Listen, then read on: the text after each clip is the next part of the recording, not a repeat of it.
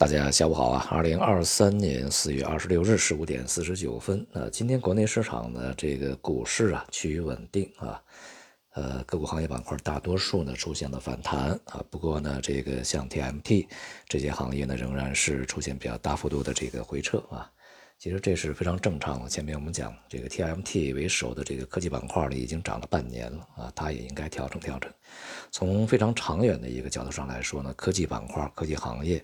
呃，是非常有前景的啊！这些这个未来也一定会在 A 股里面呢，去占据比较重要的这个权重和地位的。但是呢，在上升过程中，它一定会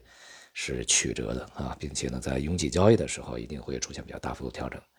呃，所以呢，就是对于行业板块的看法呢，不能等它去走好了，已经涨了很久了，才突然意识到这个行业板块涨啊，才突然意识到应该去配。而是呢，在它没有启动的时候，还处在非常低迷的这个状态的时候，啊，那个时候去提前的布局、提前的参与、提前的去这个呃吸收筹码啊，拿到这个建立仓位，那么在呃接下来的上涨过程中啊，才能够享受别人给自己抬轿子的这种待遇啊。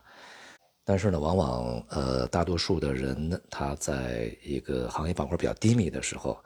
呃，他是想不起来去买入的啊。呃，像去年四季度这个 TMT 啊，包括通信啊、计算机啊、传媒啊啊这些，那那个时候我们去看涨的时候，也很少有人去相信啊。就即便今年年初也是如此，大多数人可能是在三月份才意识到这样的一些行业的一个这个不错的机会啊。但是呢，随后它就会出现调整。未来呢，这些这个科技行业还会呃有它的上升的这个。呃，趋势延展和空间，但是呢，必须啊，恐怕要经历以季度级别的调整，甚至半年级别的调整，可能才会这个重新啊再获得机会。目前呢，从全球范围内来看啊，股市的整体基调也不是特别的这个强劲啊啊，还是显得比较弱的。像隔夜的欧美股市都是下跌，那么今天的这个欧洲市场开盘以后也是下跌啊。那么美国那边的经济数据啊，近段时间都是好坏参半啊，比较矛盾。但是啊，总体来看是这个下行的趋势已经越来越明显啊，也就是经济在未来恐怕会这个走转，甚至是步入衰退。再加上啊，银行系统啊、金融系统啊一些风波还没有完全的去消失啊，风险还没有完全的被解除，所以呢，这个股市在未来啊，即便是震荡，也是弱势震荡啊。那么在震荡过程中，呃，也会缓慢的再去开启它的下行走势啊。那么其他的这个市场呢，也大体如此。而在这样的一个呃形势之下呢，全球的股市其实表现的也都是呃相对比较软的啊。那么中国的股市呢，在近段时间啊，我们在前面讲了，就是这个大跌以后一定会出现反弹啊。但是这些反弹呢，恐怕也就是技术性的反弹，空头回补。呃，目前看，就即便是今天的反弹呢，也没有呃特别明显的，就是资金重新回头、重新大举配置、这大举抄底的这样的一个任何的迹象啊。所以呢，我们还是呃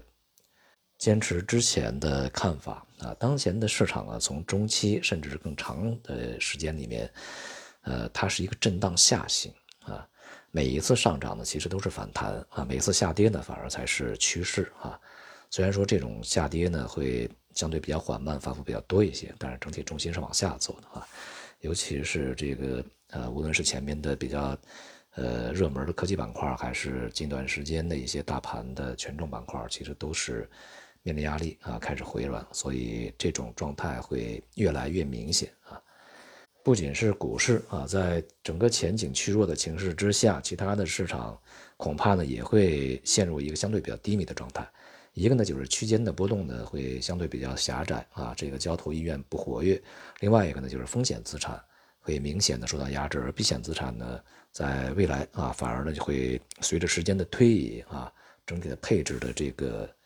资金也好，意愿也好，就会转得更强一些啊。那么尤其呢，如果是在啊整个全球收益率啊再度这个回升，